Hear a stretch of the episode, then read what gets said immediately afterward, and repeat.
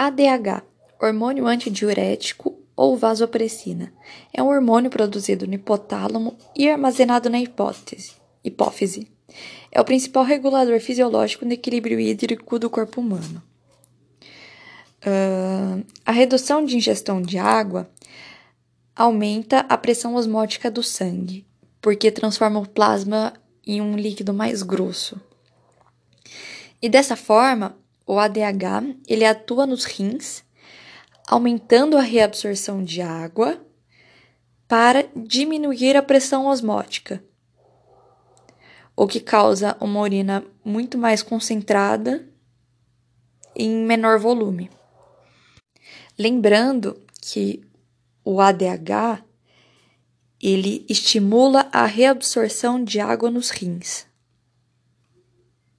Por isso quando a gente bebe, a gente faz tanto xixi, porque o álcool inibe o ADH. Então a gente fica desidratado, por isso a ressaca.